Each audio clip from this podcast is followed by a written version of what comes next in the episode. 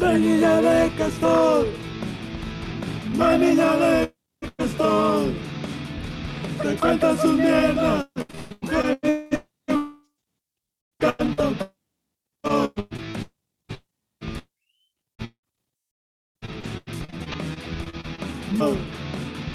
Te cuentan sus mierdas. Un genio y un cantautor.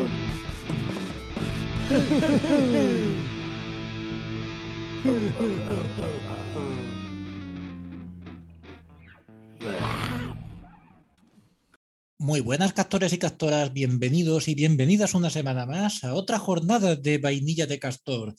A mi lado, como siempre, el inefable Ignacio Lobo. Muy buenas, Ignacio, ¿qué tal? Muy buenas, saludos desde la presa. Aquí un servidor Lolo García bebiéndome una, una malteada. Ignacio, mira tú qué invento, mira qué cosa. Esto es- me ha aficionado aquí, tío. Es, eh, es eso, un refresquito de malta. Te lo venden como bebida energética, pero claro, no tiene. Bueno, es una bebida carbonatada, pero no, no, no es como tomarte una Coca-Cola, ¿sabes? Y sabe Vaya. a, a- a tomarte un tazón de cornflakes, tío, pero, pero en plan refresco. Qué bien, y, y yo un batido de chocolate, todo bien. Bien, bien, bien, qué sano todo hoy. Bueno, muy bien, pues nada, vamos a. Ya sé que esto un poco, en fin, eh, este prolegómeno es un protocolo de mierda, ¿no? Todo el mundo que entra ya ha visto el título, ya ha visto de qué vamos a hablar. Pero bueno, como, como nosotros estamos aquí en una charleta informal entre colegas, que como siempre también, ¿de qué vamos a hablar hoy, Ignacio?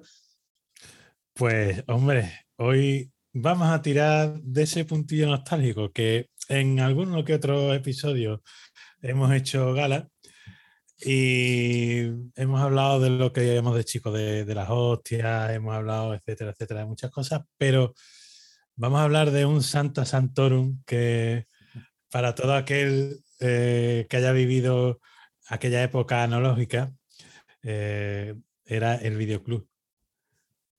Y más seguro que es un tema eh, que nunca se ha tratado en ningún podcast, ¿verdad, Ignacio? Jamás, aquí estamos nosotros. nosotros- Claro.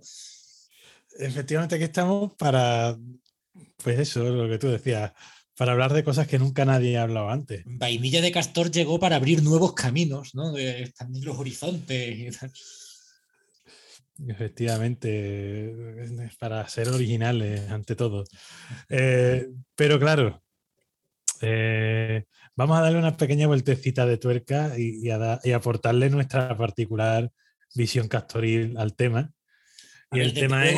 se puede decir que, no- que el tema, como lo vamos a tratar nosotros, no lo va a tratar nadie. Ya si es para bien o para mal, ¿no? Eh, a discreción de. Eh, Exacto, eso queda ya nuestros o- oyentes que tienen a bien aguantarnos semana tras semana de manera estoica. Eh, claro, además, hombre, no vamos a tratar los grandes éxitos, sino vamos a tratar esas películas que o bien mm, tenían intenciones más modestas o a lo mejor su intención no era modesta, pero el resultado sí. Entonces, bueno, vamos a escarbar entre los estantes a ver qué podemos encontrar o qué podíamos encontrar en esos videoclubes de, de cuando éramos chiqueninos, Lolo. Claro, a ver, como estos temas sabemos ya de entrada que estos eh, hasta cierto punto son incontenibles, ¿no? Y de aquí, pues, en fin, empezaremos a divagar, eh, habrá unas digresiones, eh, unos cruces de camino y unas ramificaciones y de manera fractal o de manera caótica esto tirará, pues, en fin, eh, a su buen entender. Pero bueno, vamos a intentar ¿no? eh, centrarnos a la idea de mm, alquilar la película en este videoclub, ¿no? Que era algo que se hacía antes, que tú ibas al videoclub y tal, tenías esas cintas de VHS puestas en fila y tú pues se la llevabas ahí, en fin, te, mm, eh, elegías la que había disponible o preguntabas si no tenía, te llevaba a casa y ya tenías que rebobinarla porque la gente era muy poco cívica. Oh, desde luego. Lo que sí, quizá una cosa también que se me ocurre, Ignacio, es que, claro, eh, a ver, efectivamente, esto es un tema, yo lo he tratado en otros podcasts, ¿vale? Hemos hablado del tema del videoclub y tal, pero claro, hablábamos a lo mejor, pues como eran Apocalipsis Friki, ¿no? Dos en Madrid, uno en Murcia y yo de Cádiz. Mm, Pero es que nosotros es muy posible que habiéndonos criado en el mismo barrio de La Laguna, fuéramos al mismo videoclub que era el Videoclub Avenida. Eso estaba yo pensando. Yo iba al videocentro. Uy, espérate, es que estoy pensando. Que ahora, que ahora creo que es una librería. Claro, ese era el que estaba. Eh, bueno, es que vamos a entrar aquí en una serie de cosas. No, pero es que yo recuerdo, yo recuerdo haber mm, tenido, haber estado viviendo hoy en la laguna entre dos videoclubs, efectivamente. El que creo que tú dices que ahora es una librería y el que estaba en, la avenida, que ese perduró un poco más, creo yo, ¿no? El que te digo era también, eh, era kiosco, era librería, era... Bueno, no, no, este era videoclub, videoclub 100%. Claro, por eso el otro duró más, ¿no? Pero bueno, sea como fuere, eh, a ver, efectivamente, los videoclubs eran pues eh, piedras angulares de todo barrio, ¿no? En el, en el escenario urbano de, bueno, nosotros hablaremos evidentemente de los 80, 90, pero eh, eran anteriores, creo yo. Eh, bueno, en fin, eran sitios con su propia... Mm, es normal, es normal que se recuerden con esa nostalgia, ¿no? Y con eso, porque, porque bueno, tenían sus propias historias, ¿no? Era, era, como, la, era como mucha gente accedía al cine, aunque fuera para verlo en su casa, ¿no? Para bien recuperar esas películas, para descubrir otras nuevas, en fin, todo un mundillo. Pero bueno, vamos a entonces a empezar a acotar esto. Sí, sí, sí. Ah, ah, desde luego, lo que sí que creo que no ha cambiado, ¿no? Porque tú piensas, dices, qué diferente, lo que tú decías, tener que coger la cinta, rebobinarla, por no hablar de cómo eran esos vídeos después de haberlos visto 40 veces en las, esas teles que teníamos, que 4K no era precisamente. No, no. Yo no creo que ni, llegara al rabillo de, de la K. Pero una cosa sí que creo yo, Lolo, que quizás no ha cambiado tanto. Y es el tiempo que te tirabas pensando qué película te llevaba. Sí, porque además aquí está el factor agravante de que eh, tú vas a pagar concretamente por esa película. Es decir, no es que tengas ya ese catálogo no perpetuo y tú digas, venga, y si no veo esta después, o tal, no, no. Era una película que podía ser para el fin de semana, porque además, pues bueno, pues siempre todos eh, en un intento así, ¿no? De, en fin, de sacarle el máximo provecho a, la ley y tal, ¿no? O sea, la alquilabas un viernes o, no, un sábado, quiero decir, para, para devolverla el lunes, tenías un día más. Exacto. Fíjate tú, eh, sí, sin, si teniéndola ya toda pagada, nos lo pensamos, pues antes por lo menos hacíamos más ejercicio. Y también se me ocurre otra diferencia, claro. Em, a ver, nosotros ahora, nosotros, por ejemplo, hablo de, tú y yo, vivimos cada uno con nuestras respectivas parejas y bueno, tenemos que decidirnos, o sea, a la hora de decidir la película es un consenso entre dos, pero cuando eran familias con hermanos o digamos, o que era una película para toda la familia, yo recuerdo incluso cuando mi hermana no había nacido, que era, había que encontrar mejor algo en consenso o incluso aunque solo fuera para los niños, ya pelearme con mi hermano era una movida, ¿eh? Porque... Sí, sí, sí, pues incluso cuando se alquilaba una para los mayores y otra para los niños, aún así, como tú dices, seguía teniendo que haber ciertos consensos. Y, hombre, eso daba lugar a grandes peleas campales. Yo recuerdo efectivamente discusiones por, no sé, mi hermano, por ejemplo, quería ver alguna de, Disney, no recuerdo cuál, pero sé que era de Disney, ¿no? Que ya habíamos visto mil veces, y no lo sabía. Y yo pues quería optar por algo nuevo.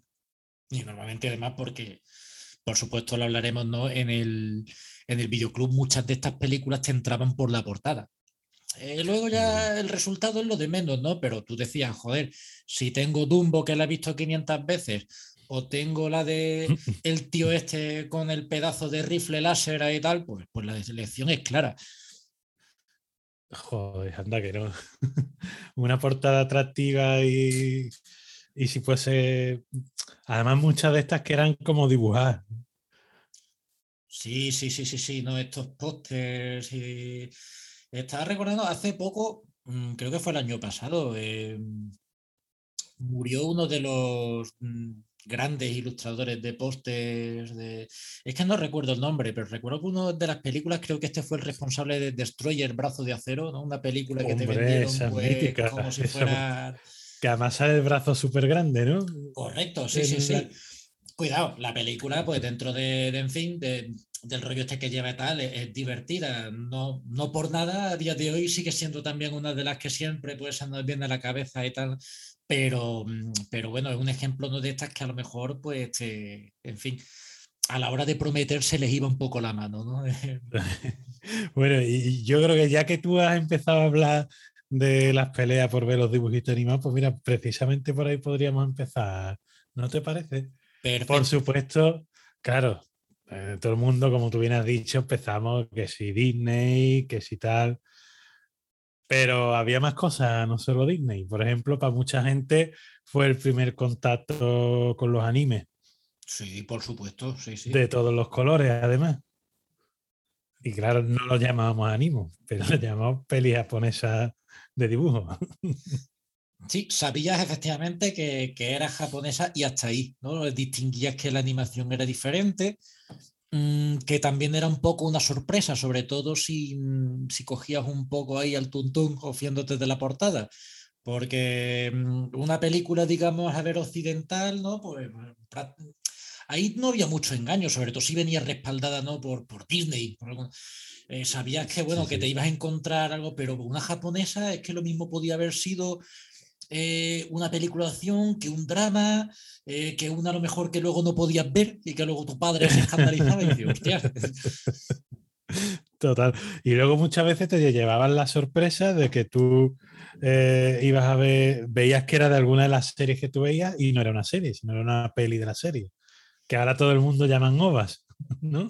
Claro, además, bueno, esa práctica de, de tantear mercados extranjeros, pues con, una serie, pues que se hacía, ¿no? Se juntaba un par de capítulos, ya no te digo un piloto que estuviera separado en dos partes, ¿no? Sino, bueno, cogemos los tres primeros episodios de aquí, los, los digamos, a base de montaje convertimos en algo parecido a un largometraje y a rodar. sí.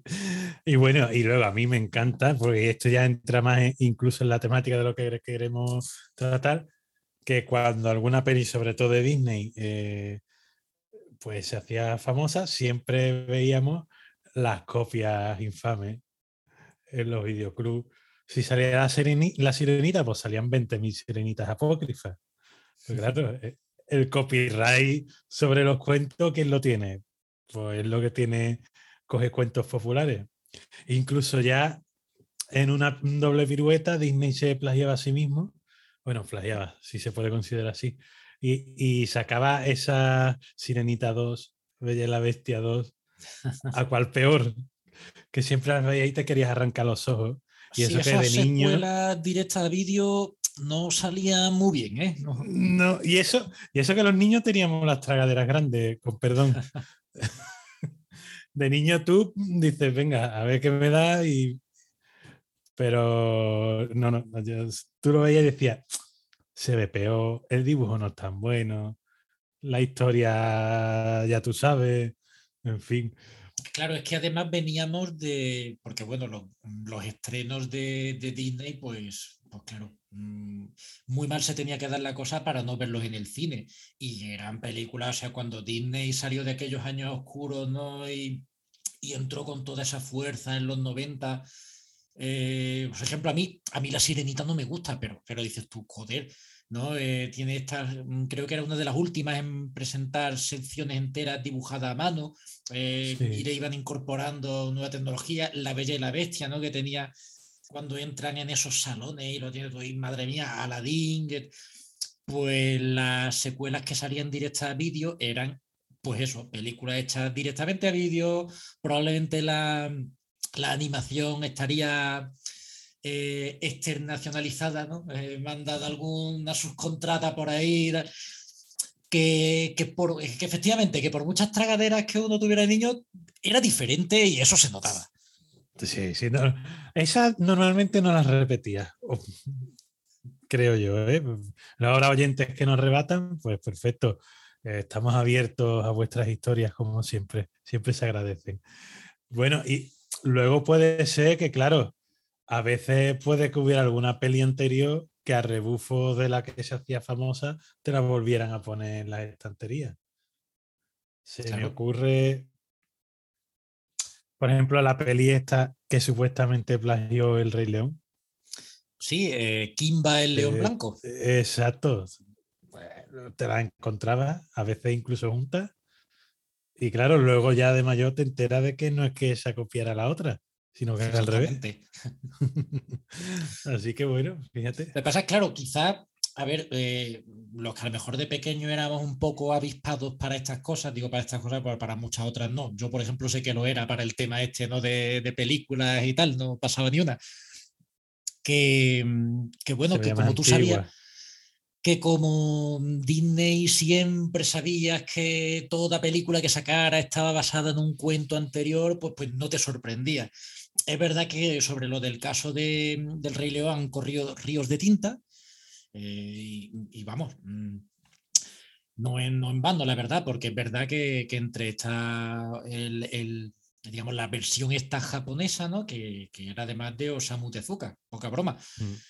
Eh, hay ciertas y notables similitudes. Hombre, creo que, que- que no disimularon mucho. Ya empezando Claro, por el nombre. Ahí quizás sí fue nuestra primera toma de contacto con Disney cayendo de pie para todo. Podrían haberle llamado oblongo o algo así, ¿sabes? Algo más distinto. Pero claro que Oblongo ya león. Hasta ahí tú sabías que, que, bueno, que la sirenita existía, Blancanieves existía, Robin Hood existía, en fin, que todo. Claro, pero ahí ya tenían la excusa de que eran adaptaciones de Ya. cuentos populares. Ya, ya en una historia original, pues bueno. Y ya que estamos hablando de copias, eh, acabo de recordar que yo de chico, eh, en uno de los videoclubes, vi una versión japonesa de Batman que se llamaba Golden Bat. Ojo. Te voy a. No sé si tú lo... re- Vaya, eh, Sí, no solo la recuerdo, sino que te voy a dar un poco de mi, mi, mi, mi. No era Sí, japonesa, era coreana. Era coreana, tío. Era el Batman Oh. coreano, efectivamente. Mejor todavía. Mejor no me lo Eh, pones, Lolo. Sí, tío, yo recuerdo alquilarla y flipar porque pues, de pequeño uno no es muy exigente, pero lo pienso y tal. Es más, incluso he leído artículos sobre Golden Bat, sobre gente que se vio en esta misma situación que estamos comentando, Ignacio, de Tuber, porque además yo juraría que la portada que tenía ese videoclub era de Batman. Batman, Batman, vaya. Ni equivalente, ni versiones hacendado, ni leche. A ver, eh, yo recuerdo que salía con el traje de Batman, pero amarillo. Eso es lo que yo recuerdo. Sí, sí, sí. Y, y la cosa es que la película, mm, tal cual la recuerdo, no la he revisitado en todos estos años. Mm, Quizás lo más fresco que puedo tener, pues eso, eh, artículos que haya leído, comentarlo con más gente, igual que estamos haciendo ahora, que era, pues, si la película era de, ¿qué te digo yo? Hora y veinte, era hora de drama, de niños preguntándose quién será Golden Bat, algo así, y unos 20 minutos escasísimos en los que saldría ya el Golden Bat. Ah, quizás por eso no recuerdo el argumento y solo recuerdo la portada. Porque no lo hubiere apenas. Hombre, pues yo, yo creo que ya que ha salido esto, si quieres podemos hablar de qué película de superhéroes. Porque claro, los superhéroes no empezaron con los Vengadores. Mm, claro, ya no, teníamos además, nosotros nuestras películas de superhéroes. eh, las películas de superhéroes por entonces, y ya ni siquiera te estoy hablando del Batman de Tim Burton, no de cosas dignas, sino de que era lo que había y había que abrazarlo fuertemente porque era ¿no? lo más parecido. Sí, sí, o sea, flipaba fuertemente. Tú veías una carátula del Capitán América y te tirabas de cabeza. Yo de hecho recuerdo en el videoclub porque vi anunciado en la tele que iba a salir la película aquella en vídeo de, del Capitán América, de, de Albert Pyun, eh, la película que vamos a decir, infame, es malísima. Pero ahí estaba yo y esto mm, no es ningún invent, esto lo juro yo porque lo recuerdo, pedirle a mi padre que me llevara al videoclub para preguntar por la película y ante la negativa, o sea, de, de que la tuvieran, decir, bueno, ¿y cuándo va a llegar? ¿Y cuándo va a llegar? Y todas las Sí. semanas que iba yo, ¿cuándo va a llegar la del Capitán América? ¿Cuándo? Yo- el señor del videoclub ya, ya te veía por la puerta y temblaba. Ya me va a dar Sí, coñazo sí. este otra vez. Llegó la película, friki la este. alquiló y como uno es fiel a esos principios infantiles de mierda, pues la película me pareció una grandísima maravilla, claro. O sea, era, era, lo- era la única película que yo iba a poder ver del Capitán América. ¿Es o esto o nada? Pues hay que ser agradecidos, oye. Ah, Hombre, tú acababas esa película y cogías la tapa del bote de la basura y te tirabas el día entero con tu madre por detrás haciendo de Doctor Muerte. Pero ves, Ignacio, aquí lo importante realmente es la historia de la película, ya sabemos que es una mierda. La cosa es tú estar de, pequeño ahí flipándolo, ese momento no te lo va a quitar nadie. Mm, como recompensa tanta turra, te llevas por fin la película y la disfrutas, que realmente no sé cómo, porque bueno, sí, ya, ya hemos dicho que la calidad, pues no.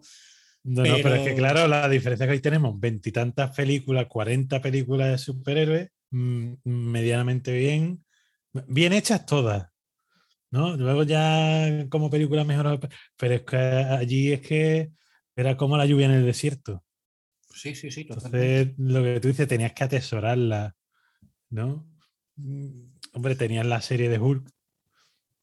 Yo, mira, incluso recuerdo en, en este videoclub también haber alquilado, tío, las películas estas de, de Spider-Man en imagen real con Nicolas Hammond haciendo de... Yo recuerdo...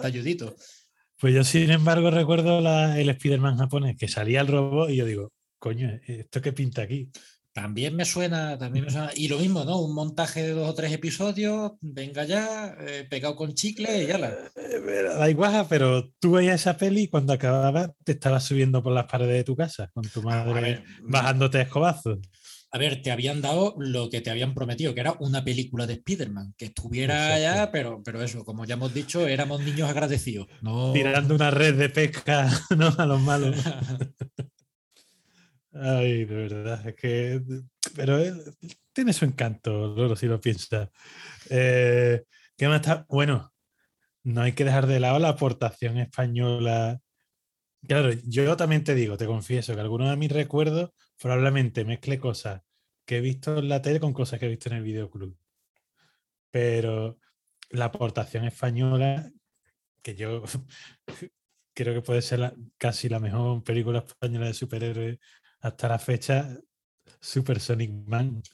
Hombre, de Don Juan Piquer Simón, claro que sí. Yo esa sí la recuerdo de, de, Canal Sur, de algún día que la echaron, y la grabé en la misma cinta donde tenía Superman, así que te puedo decir que me pegaba unos programas dobles con el Superman de Donner y el Super Sonic Man a, posteriori. O sea, era. Muy buena, además la banda sonora de puta madre, ¿eh? Hombre, joder, ese tema. Sonic Man. muy buena, muy buena. además, porque, porque mm, tú no, no, has sido tanto de frecuentar vida nocturna, pero en una sala en Cádiz que se llamaba la Supersonic, muchas veces antes de cerrar ponían ese tema y un servidor se oh. venía bastante arriba. ¿eh? Hombre, como para no, como para no. Que para mí es difícil valorar, Lolo. ¿Tú cuál crees que es mejor, Supersonic Man o Superman 4? Tío, mm, lo siento, eh, es que será tirar a tablero, pero me tengo que quedar con Superman 4. Por muy mala que sea y muy chunga, Superman sigue siendo Christopher Reeve, tío. Eh, han creado en esta ocasión por fin un supervillano, ¿vale? Que saliera como salió, bien, pero no era esas cosas tan random. Y por supuesto me flipa la primera, cuidado. Eh, y vale, sí, en la segunda tenemos también villanos de la metro, pero, pero la segunda también salió un poquito medio que. Aquí, aquí hubo, mm, si eres, a ver, cuando ya te metes mucho con estas películas, aprendes a ser ciertamente bondadoso para algunas cosas, ¿no? Y, y aquí, bueno, están esas buenas ideas. La película, por supuesto, es una mierda. Pero con todo, es que me la enfrenta encima Super Sonic Man, ¿sabes? Que el villano es Kike Kamoira, que es que, joder, que. Ah, hombre, pues como no, cómo no va a ser mejor.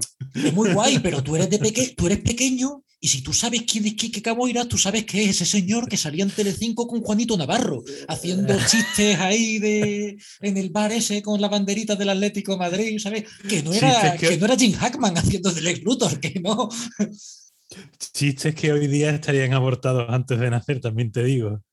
Claro, exactamente. Y... Un chiste de eso en Twitter hoy día reportado en 30 segundos. Pero vamos, aunque tú de chico fueras el más... Es que simplemente dices tú, bueno, bueno, pero si este señor es el que sale en los anuncios este de la leche pascual con Juanito Navarro, joder, y, este, ¿qué, coño va a ser este un supervillano, no? Además, que, que es verdad que que la película tiene un halo de ridiculez, ¿no? De que... Sí, hombre, es, verdad que yo ya tiro por el Ignacio adulto y el, y, el jiji jaja, pues claro, eso le, da un plus para mí. Y la cosa cañí, eh, mortadeliana, por decirlo de alguna manera. Pero bueno, ciertamente Superman 4, es que ya ahí entramos en el género de las franquicias estiradas ya hasta el absurdo. Cuidado que también, yo no recuerdo, por ejemplo, haberla alquilado en Videoclub, pero mm, fue, salió directa a vídeo.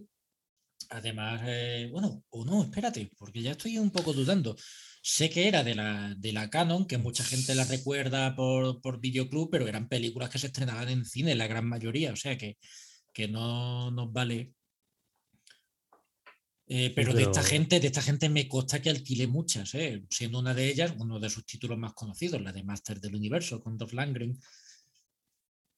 Tío, a mí esa de chico me gustaba. Yo no sé, se le, dio mucha caña, pero yo, claro, no la he vuelto a ver. no sé yo eh, hoy día. A mí me gustaba.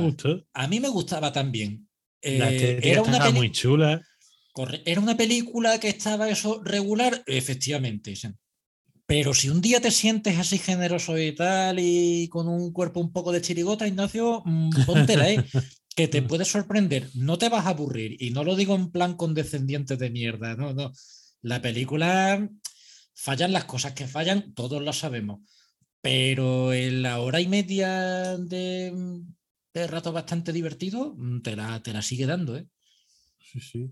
Sí, Además, ahora creo que ha sido noticia, eh, porque como como eso, eh, será porque ha vuelto también al candelero, ¿no? La conversación sobre Hitman, eh, mm. nuevas series, em, en fin, todo esto. Eh, pues la gente por lo visto la está solicitando mucho por, por Amazon, la están comprando incluso, creo. Y, oye, está teniendo ahora mismo un éxito sin precedente, verdaderamente. Claro, como no les ha gustado que maten a Hitman, ¿no? Madre mía, qué pesa puede ser la gente. ¿eh? pues no la veas si no te gusta. O escribe en tuya que vienes mí. Es que el fan de 40 años, tío, como a lo mejor ya no hizo la mili, pues esto es lo que nos toca. Esta es nuestra mili, ¿no? Ahí estamos. Según qué cosa. Pues no quería yo salirme del tema de los superhéroes, Ignacio, porque yo tengo recuerdos en el videoclub, aparte de esas esas estafas, esos engaños que, bueno, por lo menos, pues como éramos agradecidos, como ya hemos comentado, pues bueno, pues, es decir, que te veías, que cogías esa cinta con Batman ahí en la portada y te, y te llevabas ese Batman coreano, bueno, ¿qué le va Algo cerca estaba, venga, vale, sí, eh, y es de dibujo y tal y cual, y es la única película de animación que va a haber este fin de semana, es lo que hay.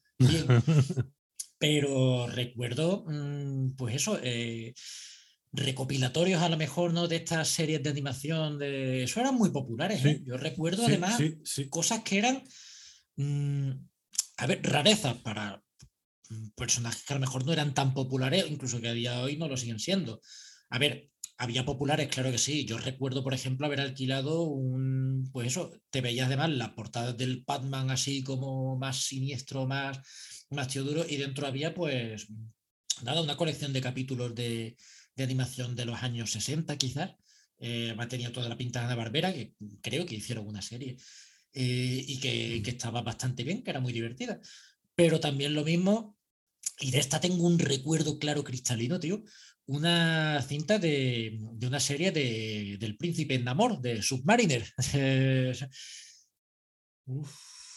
Recuerdo que era animación de esta mm, básica, básica, como no sé si sería a mí me suena haber visto algo por YouTube.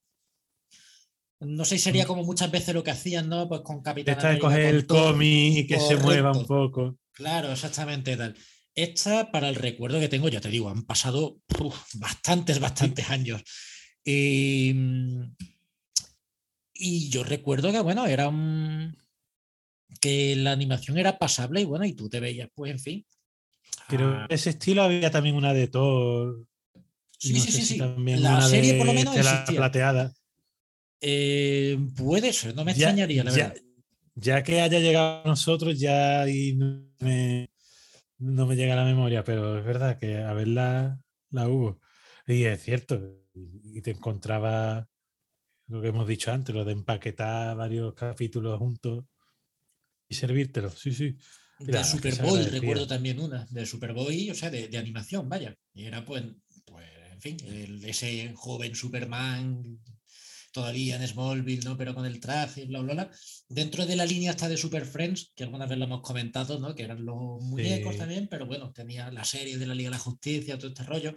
eh, sacaba, pues, creo que esa misma línea donde estaba esta cinta de Batman, pues estaba también la de Superboy. Y esa yo recuerdo haberla alquilado alguna vez. Pues merece la pena. Lo que pasa, yo creo que ahora lo ve y, por ejemplo, es que eh, la de Thor la, la vi en un vídeo. Dios, yo ahora no aguantaría eso, eso. Porque es que además es que tú ves eh, el dibujo de la viñeta y a lo mejor solo se mueve el brazo. Sí, Y luego si avanza, se mueve el personaje. Las piernas moviéndose. Y, y si las ves, o sea, invito a quien quiera que lo busque, que dice, Dios, ¿con qué cosas se tragaban? No, no, todo, todo muy ortopédico. eh, me Sí, porque además Que, que, que Que la- no es que tú digas que en la época no se hicieran cosas mejores, sino que había cuatro duros y venga, vamos Sí, a echarle sí. cara. Eh, además, me mm, creo recordar que muchas veces no era todo voz en off, ¿no? Que, que los personajes era como un poco el narrador, que, que no sé si en la versión original sería Stan Lee, tampoco me extrañaría, la verdad. Eh, pero, pero era eso, ¿no? Muy. Sí, sí, claro, desde el principio estuvo súper a tope con intentar ah, meter a los superhéroes en la tele y en todos los medios que pudiera. De aquellos polvos, estos lodos. Claro. Con ese barro se ha edificado un imperio, Lolo. Y bueno, pues, ¿qué más recordamos de esta época? Pues te puedo decir, ya que es que tengo muchos recuerdos de las cosas así, de estas películas japonesas, pues ya te digo que muchas veces era donde te llevaba, o, o asiático en general, vaya, porque Sí, sí, porque también cuando la fiebre del Kung Fu, ahí había telita Claro. también, ¿eh?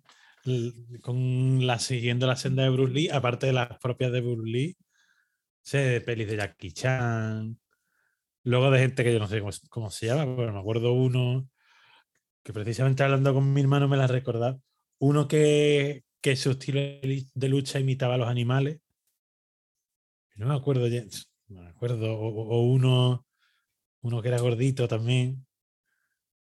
No sé, mm, ahí te colaban todo, todo lo que hubiera.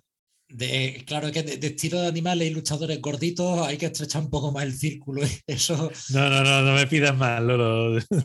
Ah, Yo tengo un, un rinconcito especial para lo que son las películas de artes marciales en videoclub y eso tenía un lugar y era el pueblo de mi padre, tío. En el pueblo de mi padre nos aburríamos muchísimo, pero afortunadamente, eh, mm, gracias a Chrome, en casa de mis abuelos había un vídeo. Entonces, nada, pues en el videoclub pues alquilaban. Pero es verdad que el videoclub era bastante, bastante cortito, bastante humilde. Y lo que sí había mogollón era eso, películas de artes marciales. Entonces, pues nada, eh, que si los, ¿cómo se llamaban estas? Los Ninja Kids, ¿no? Que era una muy típica, además en plan, pues infantil, ¿no? Eh, pero a lo mejor te pillabas alguna que era, veías la portada y decías, bueno, aquí va a haber hostias y tal. Y luego, pues una vez más, dramas y tal, además con mucho de Se hacían esperar. Joder, yo me acuerdo una vez alquilamos, alquilamos una que parecía película genérica de hostias y nosotros tan felices, pero en verdad era aquello eh, un drama de. En, en la, en fin, supongo que estaría ambientado en, en la época feudal japonesa, pero, pero no era de hostias. Era un drama además con, con alguna escena de violación ahí, tío, ¿sabes? Y de repente, claro. Oh, qué de- turbio. pero ¿qué coño estáis viendo? Y yo, pero si esto es lo que hemos alquilado con vosotros, joder, yo qué sé. Eso me recuerda al monólogo aquel de Agustín Jiménez, ¿no? Con los puentes de Madison. Pero clean, vuela un puente, clean. Lo de los engaños, ya te digo que era una cosa, pues ya hemos No, hablado no, de la de el Batman que no era. Yo Aunque, a recuerdo ver, una. Sí. A, veces eras tú el que te engañabas queriendo pensar que aquello iba a llegar a buen puerto. No, no, tío. A veces yo recuerdo de que me la metieran bien doblada. eh, Sí, eso sin duda. O, o que alguien hubiera metido una cinta que no era. sí, bueno, eso lo pasa. Claro, también. También Si el dueño del videoclub no estaba muy al quite, ahí podía llegar a pasar. Yo eso recuerdo una y además que no se me acuerda, no se me olvida, quiero decir, eh, se llamaba Patch, como parche, tío. Y en la portada te salía como una especie de monstruo verde grande ahí repartiendo hostias y te dices tú, bueno, ni puta idea de esto de Patch, pero joder, en la portada tenemos a este bicharraco soltando galletas. Pues, pues bueno, vamos a ver qué hay. Pues la alquilamos y era un drama culebronero de hora y media de dos niños buscando a su abuelo, palabra Ignacio. Esto era así, Patch era el nombre del abuelo, tío. Era claro, porque el hombre llevaba un parche, la película súper triste, era, allí la única hostia que había era la niña cayéndose de culo porque tenía hambre y no había comido, ¿sabes? que, tú decías, pero qué carajo estoy viendo. y como esas que me la metieran doblada, tío, pues estoy también pensando, ¿no? Otro. O a lo mejor te veía en la portada unos ninjas super molones y era cabeza de cuero negro. Un ninja también, no sé si japonés o coreano, pero que también una vez más por cada cinco minutos de escenas de acción, que a lo mejor eran los únicos cinco minutos, pues hora de drama, tío, y de cosas que, que no. Bueno, y tú meterías las pelis, pues claro, se pusieron de moda, pues los americanos tenían que hacer sus versiones. Tú, tú meterías aquí, no sé, a mí se me ocurre, no sé, Karate Kimura, Guerrero Americano 2. Bueno, es que concretamente creo que Karate Kimura salieron a. No, por lo menos la primera creo que sí salió en cine, ¿no? Fue una italianada ahí mm. buscando eh, carroñear entre.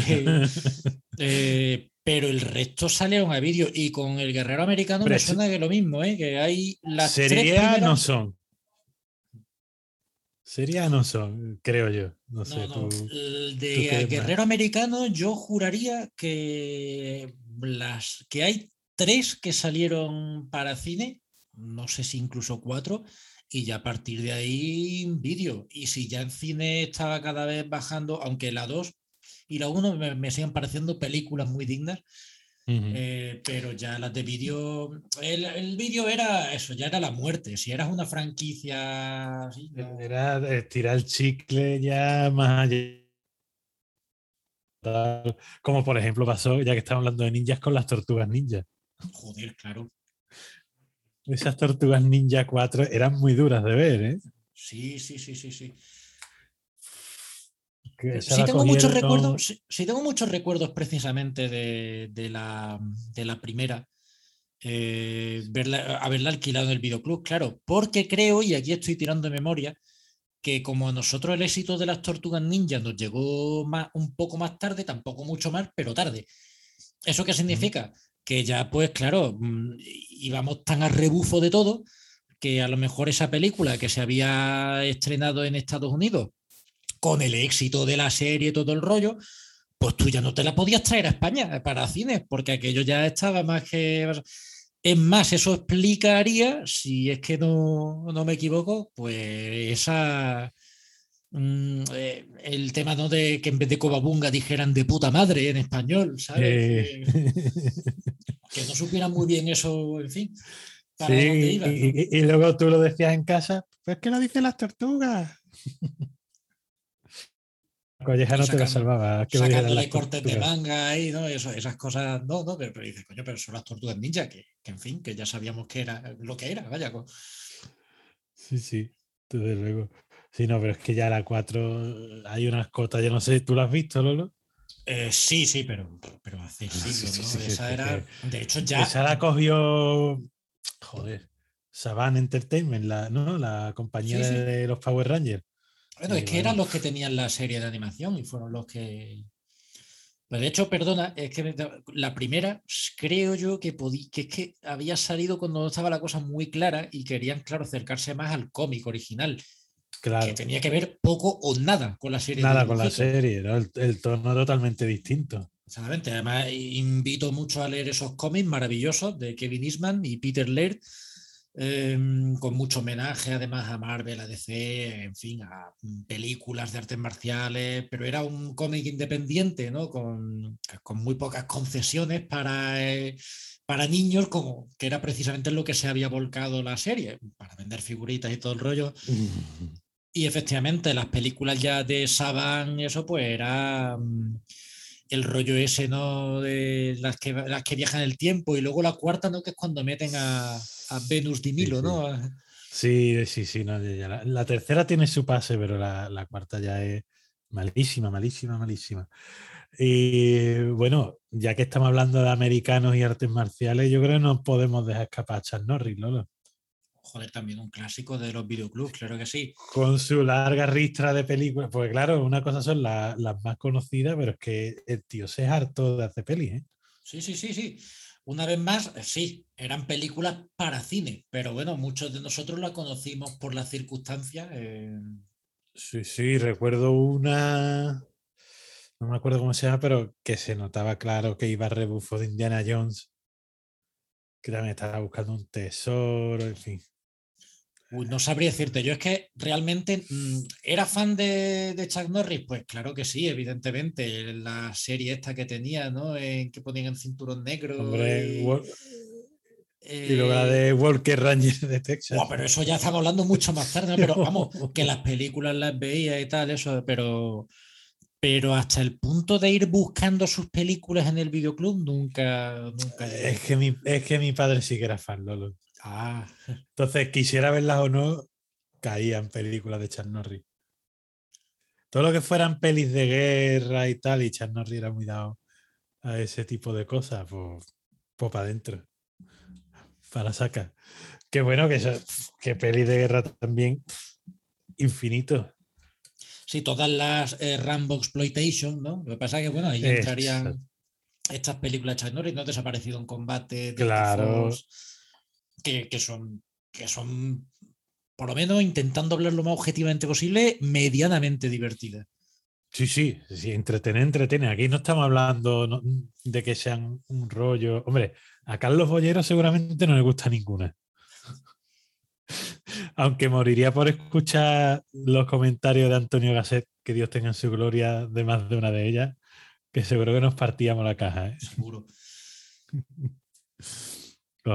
Eh, ¿Qué más? Estoy pensando si hay alguna más. Bueno, no es lo mismo que de acción, pero de, de películas del oeste también. Ahí había de todo lo que se había ido estrenando en cine en los años 70 y tal, ahí había un remanente que te caga y por supuesto las pelis de Bad Spencer y Trent Hill no, no pueden faltar porque, a ver, eran películas hechas con cuatro duros y, en fin, y, y hechas para que la gente las consumiera lo más masivamente posible. Bueno, eran, Y- mm, daban y unos resultados bastante decentes en taquilla. Es ¿eh? lo que te iba a decir, es otro ejemplo de unas pelis que eran, vamos, nosotros, yo no sé tú, nosotros nos las bebíamos. Sí, sí, sí.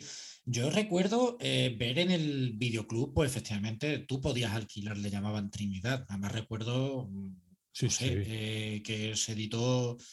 Me acuerdo porque recuerdo la publicidad, vaya, en alguna revista que vi en la época. Te hablo finales de los 80 fácilmente. Lo que pasa es que yo mm, recuerdo que no la alquilaba porque es que siempre por alguna ocasión te la iban a poner en la tele, ¿no? Entonces, genial. Sí, sí. sí, y los sí. westerns, claro, los westerns que es una cosa que a mí me gustó de ya de, de más mayor. De ver una cosa de pequeño, pues ni de coña me iba a tragar. No, no, yo lo mismo. Mi padre pues, era súper, hiper, mega aficionado a los westerns. Entonces, lo que pusieran en la tele, lo que se encontrara en el videoclub, siempre también algo caía.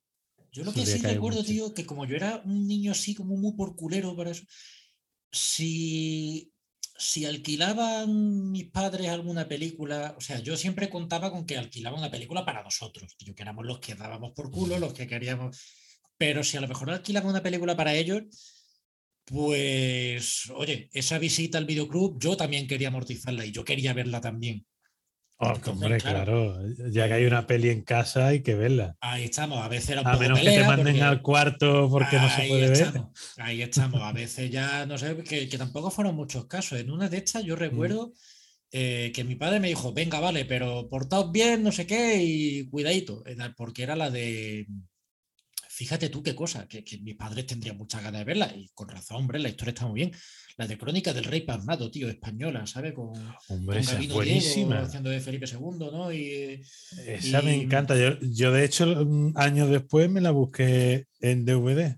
Sí, sí, no, eh, está muy bien, está muy bien. Me pasa tú de pequeño, pues, ni, puta idea de nada. Ves desnudo, ves que el tío quiere ver a esta en pelotas, ¿sabes? Literal, es el argumento de la peli, vaya. Verísimo. y, pues ahí Gurruchaga se sale, ¿eh? Total, total, sí, sí, sí, sí, es el puto, vamos, la peli. Qué tío, tío. Y, una que recuerdo, tío, cuando la alquilaron, que, que, se habría estrenado por entonces, y que yo la vi a cachos porque era larga y no era una temática que me interesa mucho, era la de la misión, tío, ¿sabes? que hoy en día me encanta. Años más tarde yo me compré el DVD para verla cuando yo quería. Y lo tengo ahí en casa de mis padres, que la vean ellos ahora tranquilamente, que se lo merecen. Eh, pero, pero eso, yo recuerdo eso, que mis padres la alquilaron con muchas ganas de verla y yo pues sentarme con ellos a ver la misión, tío.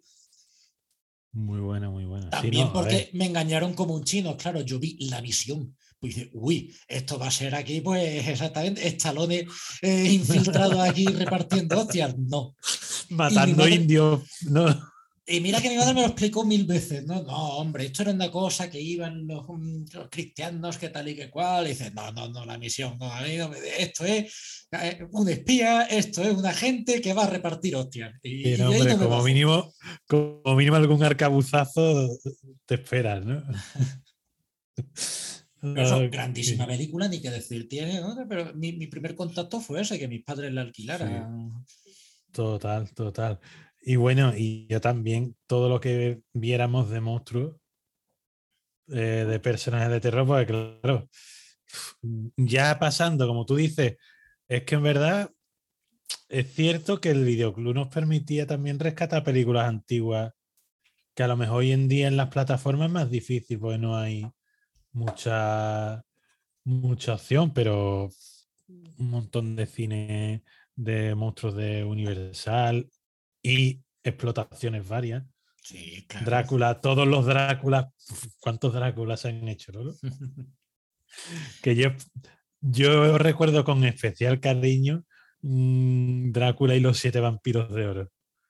que mezclaba dos de nuestras pasiones, que eran cine de terror clásico y peli de Kung Fu. Y esa, será Kung Fu y los siete vampiros contra los siete Exacto, vampiros. Exacto, Kung Fu, perdón, perdón. Sí, sí, sí. sí, sí, He cambiado el título. Con Peter Cushing y con Lolier, creo. O sea, dos grandes cada uno de sus respectivas. Pero una fricada. O sea, que son cosas que. Maravillosas. Yo esa ya la vi en la tele también, ¿ves tú? Porque además es que hay Yo que. Esa sí la vi en el videoclub. Es que hay que decir que, que claro, mm, ya te digo, a mis padres también había que convencerlos. Para, y además mi hermano me saboteaba el cabronazo, ¿no? Porque si a lo mejor yo, que yo era un tío muy cobarde, con mucho miedo, no te creas tú, a mí las películas de terror, pero si me sentía un poco, dices tú, por ejemplo, si yo me hubiera visto alguna así, ¿no? Un fuego tras siete vampiros de oro, dices, coño, esto tengo que alquilarla. Pero ya mi hermano no querría, no sé qué, y entonces, venga, pues vamos a coger una de, una de Disney, venga. Vamos a coger Bambi. Pero mira, ET pues recuerdo haberla visto también alquilándola, tío, en el videoclub, ¿sabes? Bueno, bueno, bueno, pero ¿qué me dices ya que estamos hablando de las que salen a rebufo de mi amigo Mac? Te subo la apuesta. Joder, ya ves. Esa, es que también creo que la vi en la tele, eso también. Menudo Q3. Sí, sí, sí. Eh, sí, hombre, ya yo, yo, lo he advertido al principio del programa. Seguramente alguna de las que digo, yo pueda pensar que las he visto del videoclub y las he visto en la tele, pero bueno. En, el, videoclub estarían. Eh, claro, hombre, por ejemplo, mi amigo Max sí es una que también que salió en cine, vaya. sí, sí, pero vamos. Con un capital importante de McDonald's detrás, ¿no? Para, aprovecharse de la de, Mira, yo de monstruos que lo has comentado antes, tío, recuerdo, y esto, esto, joder, no sé, tuvo que ser. Sí, no, fue, fue videoclub, fue videoclub, lo recuerdo perfectamente, tío. Eh, la de El ataque de los megamonstruos o algo así, que era. Mm, eh, vamos a ver, eh, era el típico rollo Power Rangers, ¿vale? El típico, ¿cómo se llama? Sentai, ¿no? sí. Sí. Efectivamente, monstruos ahí y tal, kaijus, ¿no? Contra, pues, mandando a la ciudad a hacer puñetas y ese robot gigante o, bueno, en fin, defensor de la Tierra que le planta cara. La cosa es que era eh, la ciudad y tal, efectivamente, pues decorados, el monstruo un tío disfrazado y tal, pero eh, el robot que le plantaba cara y, bueno, o por, lo menos los personajes que lo operaban eran animación, tío. Entonces era una mezcla de animación e imagen real. Ah, qué guay. Em, muy, muy, muy limitada, claro que sí, pero éramos pequeños, flipábamos lo más grande con eso. Y este que te digo ha sido reeditada hace unos cuantos años, salió una mm, línea de DVDs que era, eh, ¿cómo era? Asian Trash o algo así Em, y esta, porque cuando le expliqué a mi hermano que él tenía un recuerdo muy cariñoso a esta película, me dice, oye, que sale esta película aquí en esta, pues salió corriendo a comprarlo. Pues metieron esta que te digo de los megamonstruos como complemento de Mazinger Z, el robot de las estrellas, que no era Mazinger Z, era Mahabaron, Mekbaron, una especie de robot gigante, una especie de Mazinger para entendernos, pero coreano, que tuvo sus... Bueno, tuvo su película, que era esta, ¿no? Que la ponían mucho en los autocines y tal, que eso sí que es otro mundo. Y sí que me hubieran contado fliparlo. Los autocines, no, los cines de verano, perdón. No somos yankees. Em, lo que pasa es, claro, mm, lo vendieron pues como Mazinger Z, porque total, ¿quién se va a dar cuenta? Eh, Hombre. Y, nada, pues sacaron además cómics apócrifos hechos en España, en fin. Todo este rollo para decirlo que esta película la sacaron en DVD y como complemento metieron como extra del DVD me dieron esta película que te digo, ¿no? Que mezclaba imagen real. Y... Que yo recuerdo además, venían primos míos a casa y yo les tenía que poner la película. Y dice, pero mira qué cosa más acojonante, tío. Mira la animación y la imagen real. Maravillas de la técnica. Sí, sí, sí. Bueno, ya acabo de caer. Ya, claro, esta sí seguro que la vi en la tele, pero no puedo resistirme ya que hemos hablado de. Porque aquí ha salido mucho a colación el estirar la franquicia hasta no poder más. Una feliz de las que nadie habla, sospecho que por vergüenza, y que no vean ninguna lista que si son canon o no son canon, que son las dos pelis de los Ewoks. Uy, uy. Yo es que no recuerdo, en verdad. No, no, es que, es que ya, ya me pilla. Eh, pues se pueden ver en plataforma, ¿no? Lo sabes. Cuando quieras te invito a, que las busques la, primera la, volví a ver hace poco y la segunda no me he atrevido todavía. No, es que te lo digo porque tengo la duda de si efectivamente la habré visto en vídeo, ¿eh? en VHS, vaya, en su día. Probablemente, a mí no me extrañaría lo más mínimo. Yo, de hecho, yo no sé si la vi en su momento en la tele o en, o en VHS. Y, tía, por lo que sea, no veo mucha gente reivindicarla, ¿eh? eh ya sabes que es un fandom no muy particular y, bueno. Pero bueno, oye, los episodios 1, 2 y 3 sí se reivindican. Pero bueno, que sabe nadie. Bueno, yo por mi pues parte, Lolo, yo tengo creo que ya. Mira, dime, dime. Yo por mi parte estoy servido, así que me rinda lo que tú tengas. Me parece bien además dejar estas para el final porque eh, yo también tengo un recuerdo eh, de ver, claro, uno de estos patrones invisibles que no te das cuenta, pero están ahí. Y en este caso, eh, yo pues de pequeño, mm, que me dejaran alquilar una serie de películas de pinta muy molona, es decir, de portadas acojonantes, y que luego a lo mejor es regular, pero yo de chico flipaba igualmente. Y además luego está después ese hilo invisible de que pertenecían a la misma productora, que en este caso llamaba Empire, que la montó Charles Band, cuando ya luego más mayorcito me empecé a interesar por seguir el hilo ¿no? de todas estas películas que veía o recuperar cosas de tal, pues veías que ciertos nombres ¿no? que se repiten, Charles Band era uno de ellos. Y en este videoclub Avenida yo recuerdo, por ejemplo, títulos como Arena, que era de, en fin, de mm, en el futuro además un chaval ¿no? que tenía que liquidar una deuda y se mete pues en un espectáculo que había de, de, combates entre razas alienígenas, una cosa chulísima, que la película era cortita, pero, pero oye, está. Y Robot Jocks, por ejemplo, ¿no? con su pedazo de robot ahí en la portada, que era pues de, además, contexto de Guerra Fría, las guerras, digamos, se resolvían en plan, pues mandamos a esos mega roboces en lucha uno contra uno. Y, y en fin. Pues las premisas muy- molan, ¿eh? No, sí, sí, la premisa era acojonante. Y me debería acordar mejor de estas porque las he visto no hace mucho, porque están en Netflix, tío.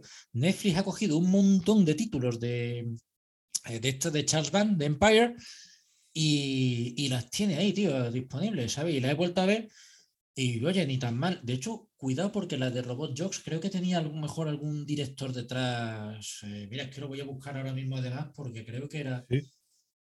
alguno, eh, a- alguno que me ha dado más de una. eh, vamos a ver. Coño, sí, efectivamente. Stuart Gordon, que es un tío que ha hecho también muchas películas Reanimator y adaptaciones de Lovecraft así muy locas. Eh, Sí, pues bueno, pues estas películas mm, supongo quizás que se estrenarían en cines por allí en Estados Unidos. En España no. Y yo, pues eso, pues son de mis recuerdos también más gratos de, de videoclub. Ya luego, por supuesto, todas estas de terror, Ghoulies, Sí. eh, Grito, ya eso, a mí me da mucho miedo. Sí, Critter y no- secuelas. Claro, Critters, que muchas de ellas salieron en vídeo, no, no, yo, mm, yo el terror le tenía mucho respeto. Sí, sí, yo de los Critter alguna vi yo. Recuerdo una. ¿Cómo era que esa? Estas cosas que día que no sé cómo con- conseguían materializar a una. ¿No? O una cogía. No, creo que, que un. A lo mejor estoy confiando. A lo mejor una peli. Recuerdo una peli de estas que un extraterrestre mm, veía una revista guarra, un Playboy o 2. algo de esto. Critters 2. sí, Critters señor, 2, eso, eso. Eso tomaba su cuerpo, o sea, copiaba su cuerpo, pero tenía las grapas de la, La grapa ahí, efectivamente, en la barriga, efectivamente, sí, sí, sí. No recuerdo nada más de la película que eso. La segunda, ¿no? Entonces. Sí, sí, sí. Que posiblemente sea la mejor, por otra parte. Y ya quizás por mi parte, el último ya recuerdo de Videoclub, que es también un poco mm, trampa, eh, porque en ningún caso eran películas súper oscuras y mucho menos que se hubieran estado directamente a vídeo, pero que por alguna razón, tío, siempre, y digo siempre, que, que alguien decía, venga, os voy a alquilar unas películas para teneros entretenidos, bien porque estuviera en casa de alguien, eh, o no sé, o, o incluso en la mía, y que alguien dijera, Oh. venga, os voy a traer. Eran mm, cualquier combinación entre ellas, ¿vale? Pero siempre solía estar la de Howard el Pato, la, de la del laberinto o la historia interminable, tío. Siempre, siempre alguien alquilaba esas que, que a mí tampoco me volvían loco ninguna de ellas, todo se ha dicho. Hombre, a de hoy a mí el alguna, pues, A mí el laberinto de la historia interminable me Pues yo mucho, nunca les pillé, a ver, no, le- no me, no sé, tampoco les giraba la cara, pero, pero nunca me volvían loco. Pero es que la cosa me llamaba la atención que siempre que alguien decía, venga, os voy a alquilar una para alquilaba, o sea, la alquilaba sin preguntar, confiando en que aquello le iba a gustar a los niños y tal, que, que, que, hombre, la mayoría de las veces pues funcionaría, digo yo, viendo nada más que cómo las recuerda la gente, pero en mi caso fueron metidas muy con embudo, ¿sabes? Siempre alguien traía, cuando no era Howard el Pato, era el laberinto o era historia Además, jugar el pato, que en verdad muy para niños no era. No, no, no, para nada, para Otra adaptación de. Marvel, por cierto, y con George Lucas Sí. detrás, ¿no? Pero- Y, y bueno, Sí, sí, así- sí. y con Tim Robin, flipa, si es que ya ves qué historia, pero Sí, sí, sí. Qué bueno. Pues yo creo que es un buen broche de oro, Lolo, para, para esta sección, este programa que hemos Sí, currado para- amistosamente. para ser un tema no súper eh, fresco y original y poco tal, pues yo creo que queda una cosa muy maja. Así que Bueno, te digo una cosa, no hace mucho que hablamos de la Edad Media, o sea que algo hemos avanzado en el tiempo. pues, algo, algo hemos avanzado. Así que bueno, pues con este repaso ¿no? a, esos, a esos negocios locales donde antes de la era de antes de que la era de- pro- felicidad y un poco de engaño de vez en cuando. antes de que el progreso nos arrollara, ¿vale? Eh, pues eh, llega ese momento de cada programa en el que dirimimos esas diferencias, ¿no? Llega la hora de la discordia. Oh, yeah. Pues nada, Lolo. Esta vez vamos a empezar con el contexto, que siempre me gusta más que emitir mi juicio. Eh, que bueno, que, que yo espero que los heavy, que tú sabes que siempre habéis ocupado un espacio eh, muy especial en mi corazoncito de cantautor, no me lo tengáis a mal. ¿Qué os podéis esperar de un cantautor? Bueno, pues me esfuerzo, ¿eh? Yo me esfuerzo. A veces funciona, a veces menos, pero bueno, de eso se trata esto, ¿no?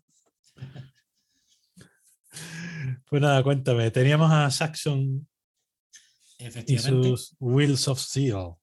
Sí, señor. Pues bueno, el Wheels of Steel es el segundo disco de, los Saxon. empezaron con, con un primero homónimo. Y pues eh, fue un disco que, la verdad que funcionó bastante bien. Pues la carrera de Saxon hay que decir que ha sido un poquito rara, ¿no? Cuando todos estos grupos de metal eh, inglés eh, pegan el gran pelotazo, Saxon como que se quedaron un poco atrás. Y ha sido ya después en los 90 cuando muchos de estas leyendas empezaron a andar de capa caída, cuando Saxon han seguido allí, ¿no? Y han sacado precisamente discos maravillosos, ¿no? Todo esto para decir que es que precisamente un grupo que siempre ha estado allí. Por eso yo decía que, es que, que, joder, que, que, me parece muy injusto, ¿no? Cuando los ves que están ahí un poco en esa segunda fila, cuando han estado siempre al pie del cañón. Eh, Big Bifford, cantante y líder, fue un tío que, empezó su carrera con los 27 años y el tío no ha dejado de creer. Sí, sí, sí. Mm, fiel espíritu atlético, Ignacio, no ha dejado de creer jamás, ¿vale? Siempre su misma banda, siempre a tope. un sonido, pues efectivamente, ¿no? muy clásico, muy de. Eh, pues de las historias típicas de ese flipado metalero de, barrio inglés. Estos eran de Leicester, creo. Eh, canciones ¿no? que hablan a lo mejor, pues eh, de, de, escenas bélicas o de esos guerreros míticos, ¿no? Espada en mano, pero sin llegar al exceso casi barroco ¿no? del power metal noventero. O, mm, eso, o la temática. Eh, de motor y carretera. De hecho, pues, bueno, como fue lo el tema de nuestro programa anterior, pues ese tema ¿no? que le da título además al disco, Wilson Steel, con sonidos de moto además, ¿no? Y, en Motorcycle Man, que es un temazo también con el que se abre este disco, también que empieza con la moto y que en directo es uno de los temas que, independientemente del género, pocos temas suenan en directo con la fuerza que tiene el Motorcycle Man, a mí me encanta. Y bueno, eh, en fin, es un grupo... Eh, en el rock yo creo mm, que hay incluso hasta cierto punto sobran, a ver, que a Río Revuelto ganancia de pescadores, muy bien, pero mm, sobran reinas del panal, ¿vale? Eh, pero esas ovejas obreras que, mantienen ahí el panal, tal, pues Saxon serían, sería esa primera línea de, grupo currante del rock, del metal, ¿no? Pues hemos dicho estar siempre ahí. Y encima el que yo te he traído, pues uno de los clásicos indiscutibles del metal, una maravilla para quien suscribe, eh, pues con una colección de temas, pues eso, Motorcycle Man, Stand Up Counter, Strangers in the Night, eh, la propia Wheels of Steel, Street Fighting Gang, Susie Hold On, que es un tema especialmente tierno. Ah, yo se lo he recomendado a gente que no es muy de heavy y le ha flipado, porque era un, un tema que le dedicó Biff Bifford a una amiga que estaba luchando contra el cáncer. Tristemente, descubrió más tarde que no lo consiguió, pero por lo menos queda pues un tema de, lucha eh, muy honesto, muy sincero y muy bonito. Y poco más que decir. Eh, la verdad es que, pues eso, mm, siempre me verás aquí delante de este micro pidiendo justicia por Saxon y levantando bien alto este Wilson Steel. Pues bueno, recojo eh, el balón. Y yo de primero, la primera cosa que me echó para atrás de este disco es que me recordó a la espalda de Sergio Ramos. no sé si tú has visto el tatuaje que tiene Sergio Ramos en la espalda. Que como tiene muchos, ¿no? sí, sí, hay uno que tiene la espalda de ponerse una águila nazi en la espalda y no es una águila nazi, esto se parece un huevo, ¿no? pero, Mm. pero primero lo que pensé, digo, tío, ¿Sergio Ramos escucha Saxon o qué? Sospecho que no. Bueno, y Sergio Ramos vino después de, de Saxon.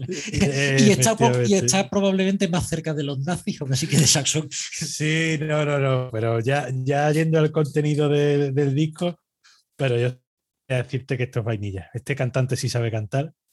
Sí, sí, sí. Todas las notas en sitio, cosa que agradecí. Y no, la verdad es que no voy a añadir mucho a lo que tú ya hayas dicho. Eh, yo creo que de, de la- de los discos que me has mandado, que ya este es nuestro programa número 11, o sea, ya llevamos 11 discos de metal, pues de la mitad para arriba, mm, UEFA Champions, yo creo que lo pondría, ¿eh? O sea que... Pues me alegra mucho. Sí, sí. eso. Sí, sí, yo. Sí, sí. Me ha, vamos, me ha gustado mucho más que Halloween, las cosas como son. Eh, creo que de momento ya, mira, está bien, podemos ir haciendo, ahora que ya llevamos unos pocos, podemos ir haciendo nuestra clasificación. Yo creo que pongo en mis primeros puestos eh, indiferente, ¿no? No sé si Blue Marder o Witch Hazel Ujú. seguiré escuchando seguro. Y luego por ahí, pues igual, si no justo después, quizá un par de puestos después está Saxon. O sea que, para que te una idea, ¿no? En el global, ¿no? El de Ozzy también lo pondría por ahí arriba. Eh, cambia puesto más, puesto menos, pero es de los que más me, me ha gustado, ¿no? Bardis también igual lo puedo poner de mitad para arriba. Ah, así que guay, guay. Ah, Este no me ha costado escucharlo tres veces. Tú sabes que yo les doy a les doy la oportunidad y me los escucho dos o tres veces para poder emitir juicio de valor y aquí todo. Qué bien. La producción muy bien, eh, las canciones me gustan, eh, no se me hace pesado, que a veces hay algunos que digo, coño, este suena guay, pero el disco entero me cuesta terminarlo. Este no, este no me ha costado terminar. Quizás porque, a ver, yo, claro, ya venía bueno, conci- oh, condicionadísimo que voy a estar, ¿no? Siempre, claro. Pero como no es un disco muy orientado ¿no? al virtuosismo pesado, sino muy basado ¿no? en los riffs, en canciones de una duración, pues bueno, Bueno, para mí el virtuosismo realmente no me. O sea, según y cómo tampoco me. No, no, hombre, Me claro, a nadie le amarga un dulce, pero, pero bueno, que es verdad que es todo muy orientado hacia la canción, ¿no? En vez de Mm, de sí, sí, lucimientos y... sí, sí, sí, es. Hombre, es- esas cosas siempre van a favorecer, está claro. Está claro. Así que nada, pues mira, precisamente entre las canciones que tú has mencionado, está la que yo he elegido para que escuchemos, que es Stand Up and Big. Así que pinchemos.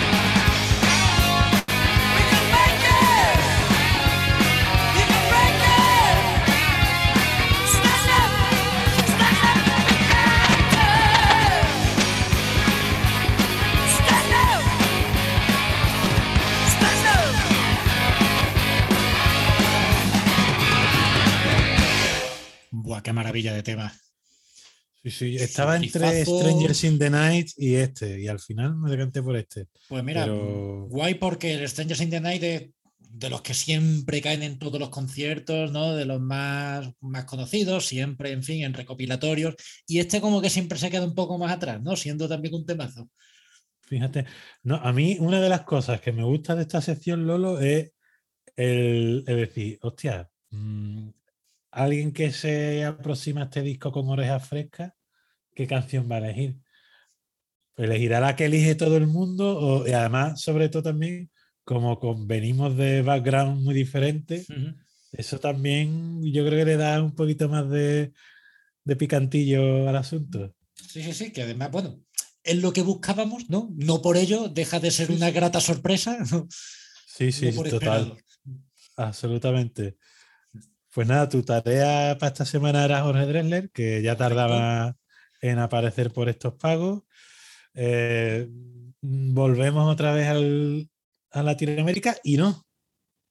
Es decir, como muchos sabrán, y quien no lo sepa, Jorge Dressler es uruguayo, pero en el 94 creo que fue, Sabina dio un concierto por allí, eh, se lo presentaron y el tío dijo, coño, este tío es muy bueno. Y le dijo, tío, vente para España que, que lo vas a petar.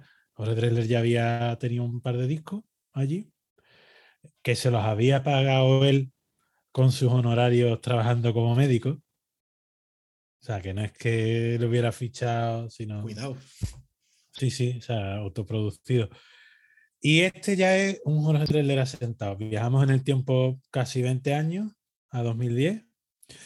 Y he elegido este disco por varias razones. Es como un punto de inflexión, creo yo, en la carrera de Jorge Dressler. Su disco anterior era de 2006. Hasta entonces, cada disco había sido. Bueno, Jorge Dressler siempre está explorando sonoridades diferentes, porque yo creo que le gusta, eh, él se entretiene y, y aparte no le gusta, intenta no repetirse en la medida de lo posible. Y sus últimos discos habían estado jugando mucho con la electrónica y explorando sonoridades diferentes.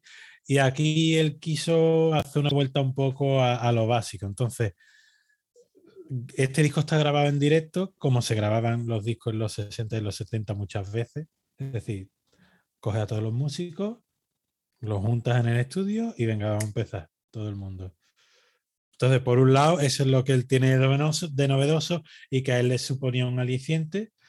Y por otro lado, incorpora sección de metales, que es algo que no estaba presente en sus discos anteriores. Y, y creo yo que hay muchas cosas de este disco que luego en los 10 años siguientes ha seguido incorporando y desarrollando en los directos y tal. Entonces, para mí ha sido un punto de inflexión. Y como corolario, cabe mencionar que para mí Jorge Dressler, desde el primer disco que sacó en España en el 94 hasta ahora, para mí, no ha dejado de sacar discos buenísimos. Tú sabes que mucha gente en 20 años es normal que tengas discos flojillos, que tú digas, bueno, pues una carrera larga es que es muy difícil eh, estar siempre en alto. Y en, y en mi opinión, Jorge Dressler ha conseguido eso. Yo no hay ningún disco de Jorge Dressler que no me guste. Sus dos primeros, a lo mejor de eh, los que grabó en Uruguay, pues todavía se le nota verdecillo y tal, pero desde el 94 para acá, para mí todos merecen la pena. Así que nada, ya te dejo ahí con ese pequeño introito. Pues bueno, Jorge Dressler ha sido un nombre que mm, yo recuerdo que en algún momento surgió. No sabría decir qué año, porque yo pues sí que no lo conocía y, bueno, tampoco lo he seguido. Pero desde el momento que surgió, eh, todo el mundo era, era fan, sobre todo pues recuerdo eh, pues gente pues como tú, como Jesús, ¿no? Hay gente muy ligada al cantautoreo, como que era, joder, el tío este que ha salido, ¿no? Qué, bueno es. Pero es verdad que, bueno, que a mí, pues, pues la verdad es que nunca me decía mucho.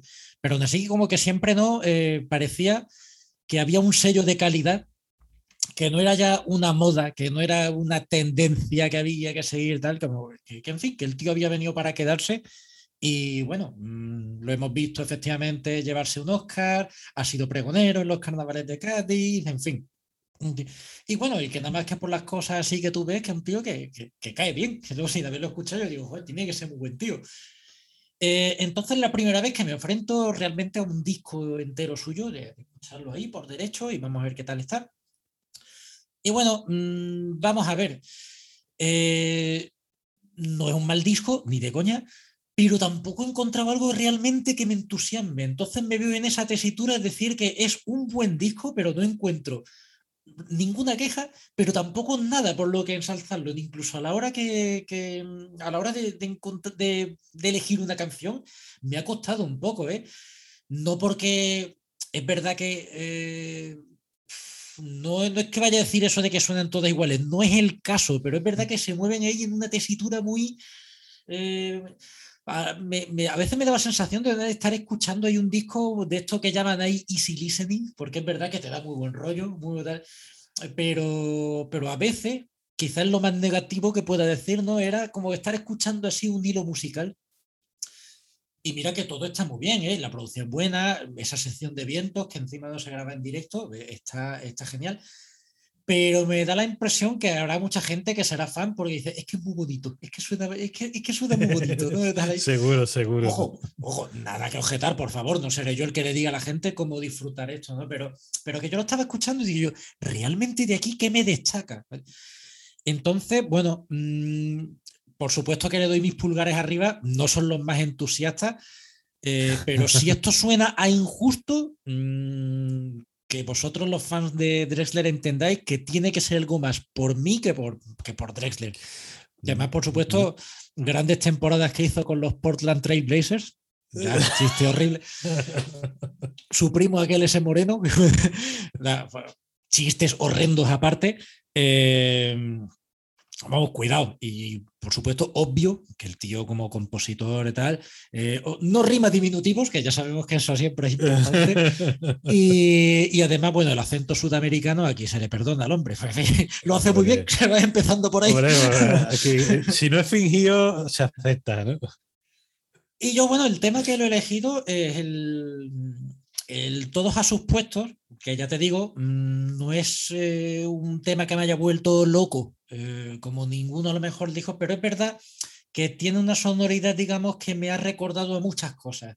Eh, tiene un, un toque hasta como carnavalero, ¿no? Y sabes tú que yo no soy ni siquiera el mayor fan de, de la fiesta local, eh, pero además como existe esa, esa digamos, eh, conexión entre Uruguay ¿no? y el carnaval y tal, pues veo como que amalgama todo eso muy bien. Además, lo, eh, lo ambienta en calles de Madrid, ¿no? Entonces yo creo que bueno, que esta fusión aquí funciona muy bien. Y encima el tema es alegre, joder, da, da muy buen rollo.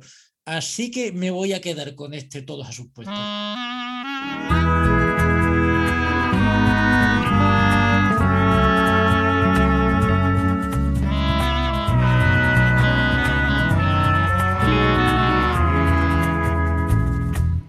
Claro que lo sé, lo tengo más que claro.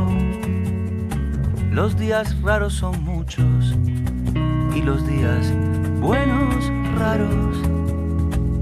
Duro la efímera rosa, lo que duran los suspiros, lo que una mariposa dura fuera del retiro.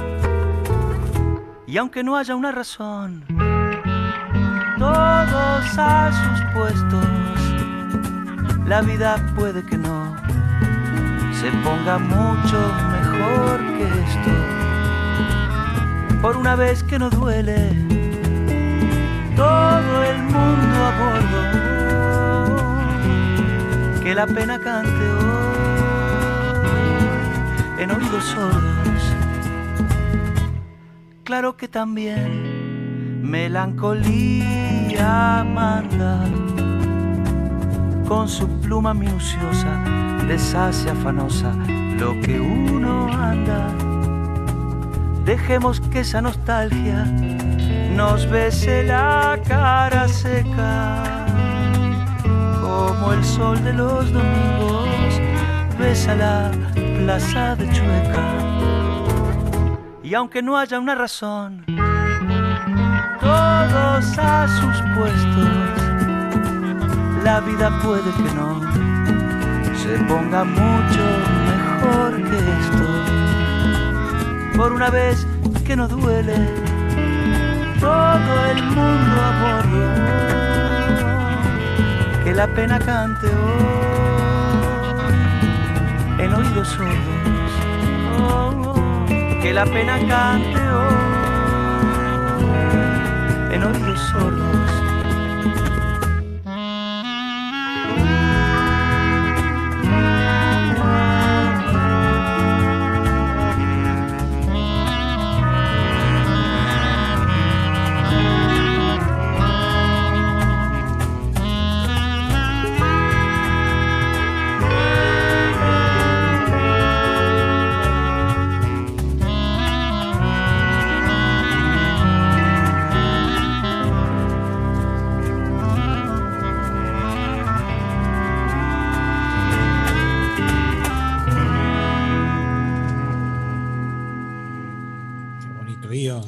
Ese toquecillo, ¿no? De tango arrabalero, pero que entraría en un 3x4, ¿eh? aunque tiene un compás así Sí. como claro, ¿eh? No- no- Y con, y con el, y con el viento, claro, el compás tiene compás de candombe.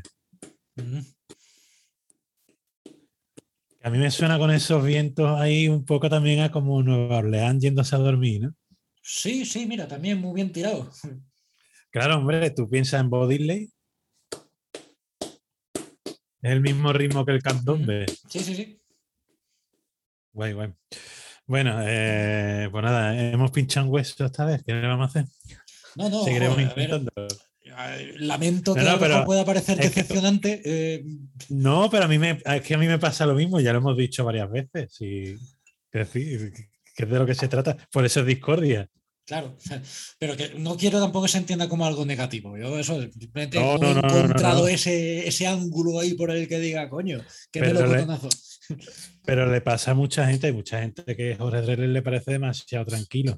Y de hecho, él es consciente y, y hace, hace un par de años sacó un disco en que intentó hacer unas canciones un poquito más bailables, más animadas. Lo que pasa es que cada uno canta y como canta y hace las canciones como las hace. Claro. Entonces no se puede gustar a todo el mundo.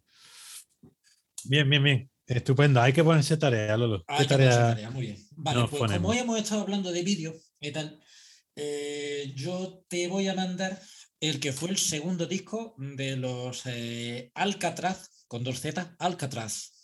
Sí. Como la versión se llama Disturbing the Peace. Eh, me dejaré el primero para alguno porque son dos discos maravillosos y probablemente me gusta incluso más el primero, la verdad sea dicha, pero bueno, por la temática y eso, pues te voy a mandar Guay, este guay, el guay. segundo. Bien El primer bien tema se llama God Bless Video, así que pues, se me vino a la cabeza y digo, venga, pues estupendo. Y buenísimo, buenísimo. Pues le echaremos un ojo como siempre, queridos amigos de con todo el cariño del mundo.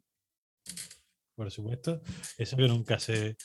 Por aquí lo que se trata es dejar atrás nuestros prejuicios, Claro, escuchar algo nuevo con mente abierta y luego, pues, pues mira, muchas veces se encuentran cosas, incluso en discos que a lo mejor no nos hacen gracia, pero siempre hay algún detallito que vemos que de otra manera no hubiéramos visto.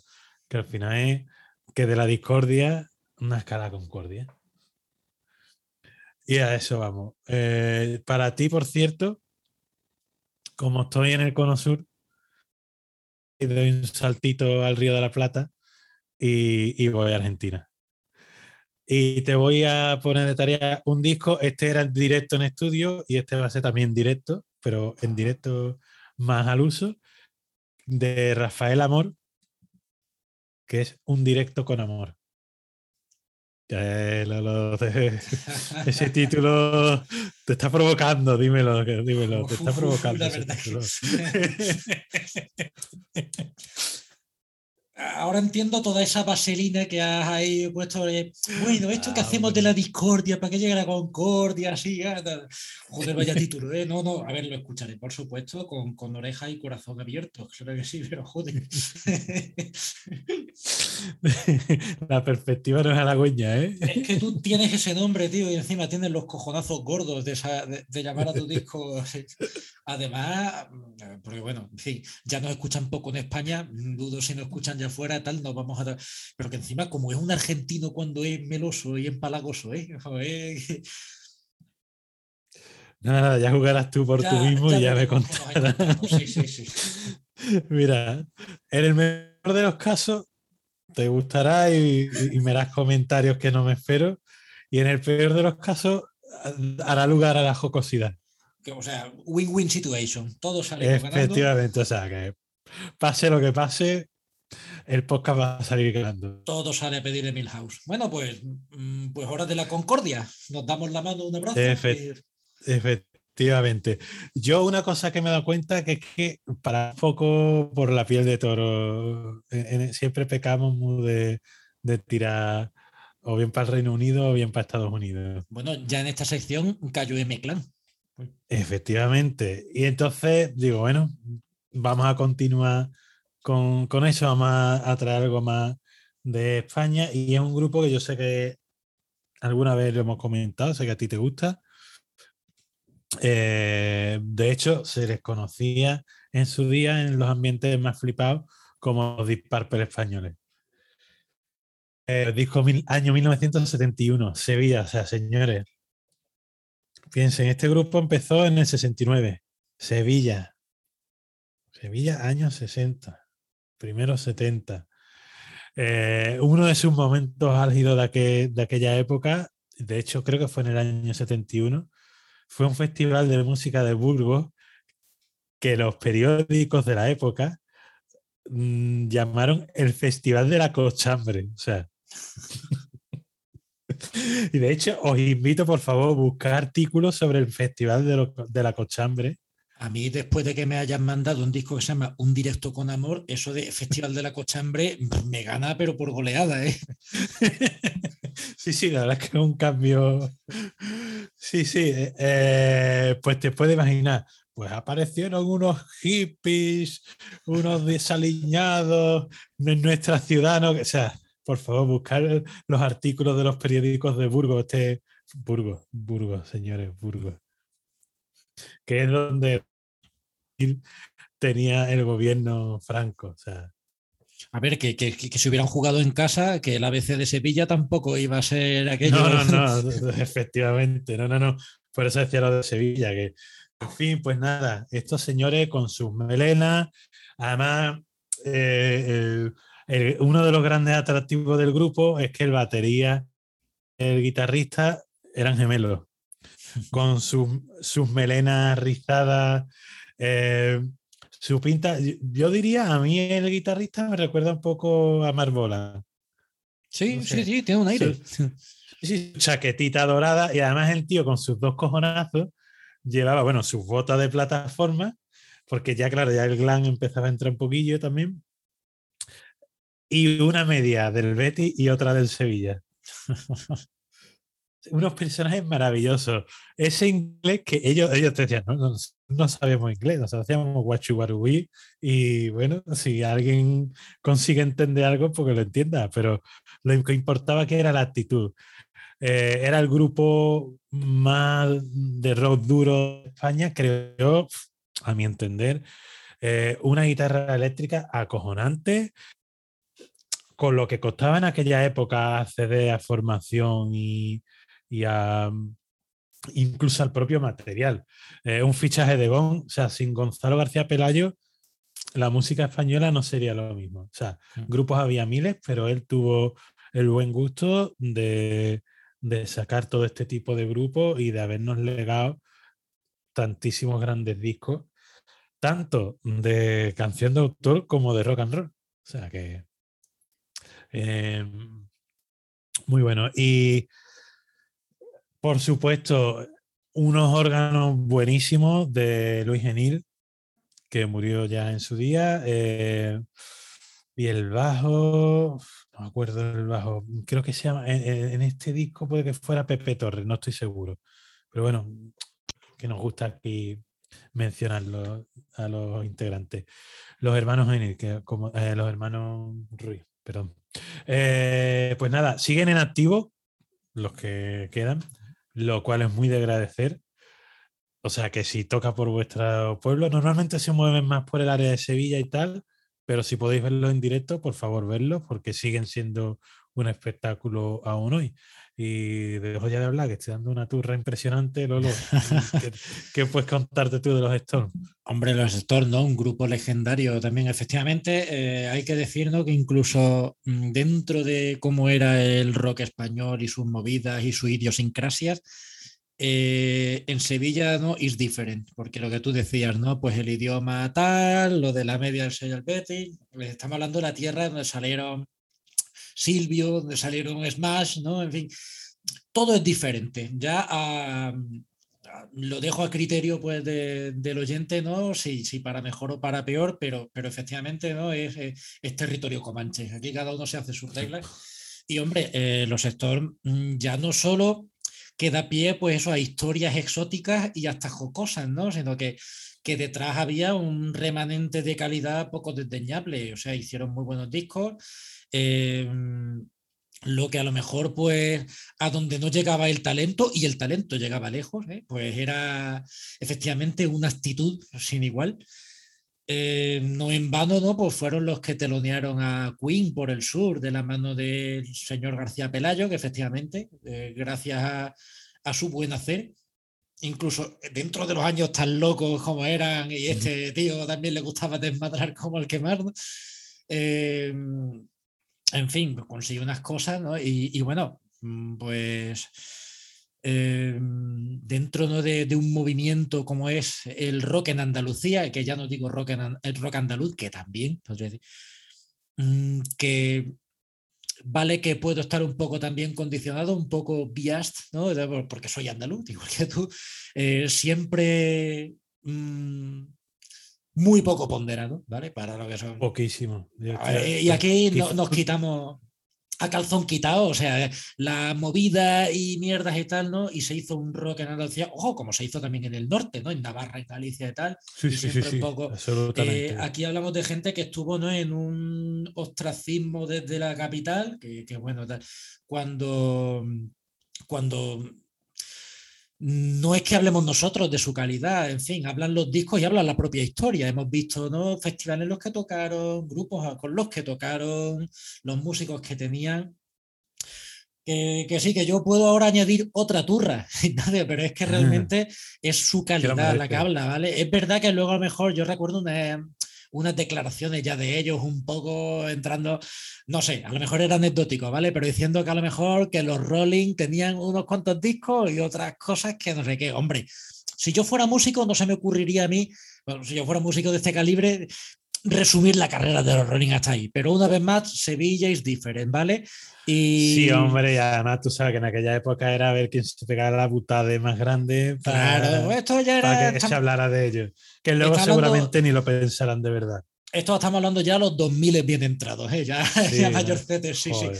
Pero bueno, Bueno, pues- eh, que, que no se puede negar, ¿no? Que pues una de las grandes bandas que salieron de Sevilla eran los Storm y me alegra mucho que los hayas recordado aquí, Ignacio. Sí, tío, sí. Yo creo que de vez en cuando vamos ahí también vaciando esos huecos que vamos teniendo. Tenemos muchos programas por delante, muchos discos por delante, así que, bueno, ya nos despedimos. Cuídense en sus diques, coman mucha madera y, y nada, pues que la vainilla sea con ustedes.